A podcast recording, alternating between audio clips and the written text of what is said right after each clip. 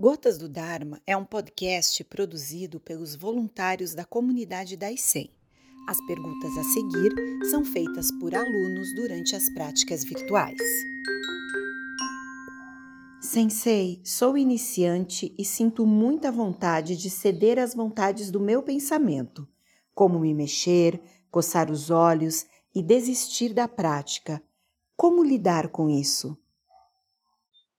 Não preste atenção em suas vontades e simplesmente pratique, não é? Se nós prestarmos atenção nas nossas vontades e deixarmos que elas nos dominem, é, passaremos o dia dormindo ou comendo, não é? E desperdiçaremos nossa oportunidade, nossa vida. Para que nossa vida seja produtiva em termos de prática, devemos ter energia, viria, e disciplina, sila, para seguir o caminho. O caminho precisa disciplina. Você não sobe a montanha sem fazer esforço. Se simplesmente sentar embaixo de uma árvore e ficar olhando a paisagem, você vai obter apenas isto, a observação da paisagem. Mas não terá subido a montanha e não poderá olhar 360 graus em todas as direções. Mestre, essa semana tentei fazer uma segunda sessão de zazen após 10 minutos de quinrim, mas vieram muitas memórias, pessoas da infância, nome de pessoas que já pareciam apagados da memória. E durante o dia me senti mais agitado. Como alcançar um zazen que nos leve à total serenidade e ao momento presente? Essas memórias indicam que passado, presente e futuro acontecem agora? Na realidade, o que acontece é que quando fazemos a Zen, começamos a ter acesso a nossas consciências mais profundas, em memórias mesmo que parecem perdidas ou escondidas dentro de nós. Há grandes descobertas que podemos fazer através da prática do Zazen. No entanto, quando sentamos, pode parecer que ao remexer em toda a nossa consciência, estejamos sendo perturbados, mas não, estamos fazendo uma espécie de limpeza de disco, não é? Estamos uh, reaprendendo sobre nós mesmos e tomando consciência mais profunda da, do funcionamento da nossa mente. Não se perturbe, simplesmente prossiga na prática sentando e continuamente voltando para o momento presente. Ao fazer isto, cria-se o terreno para certas experiências.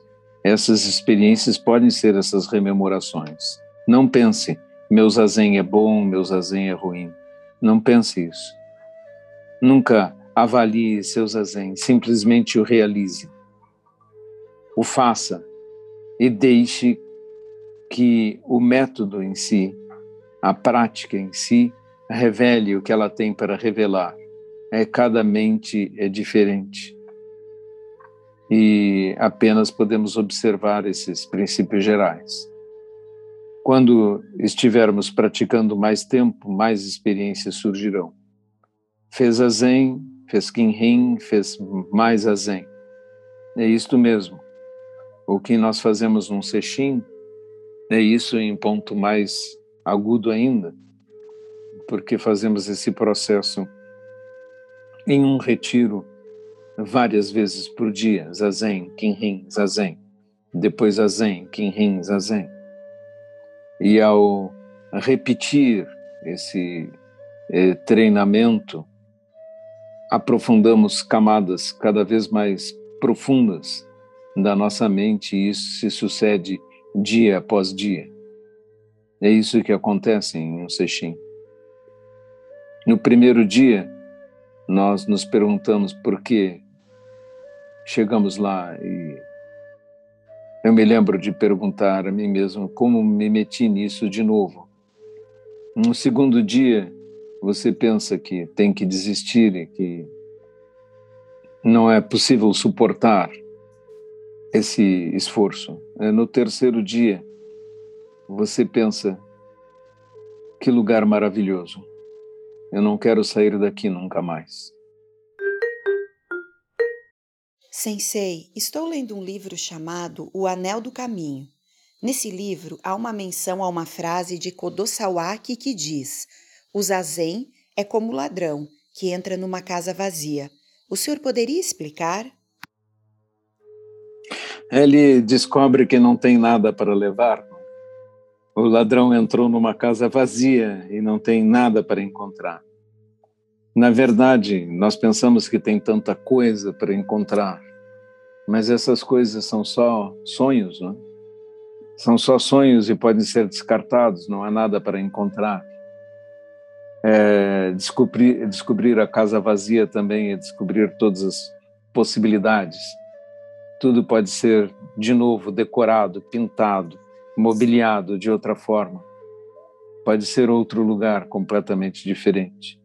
Nós estamos falando de possibilidades e estamos descobrindo que não há nada para roubar.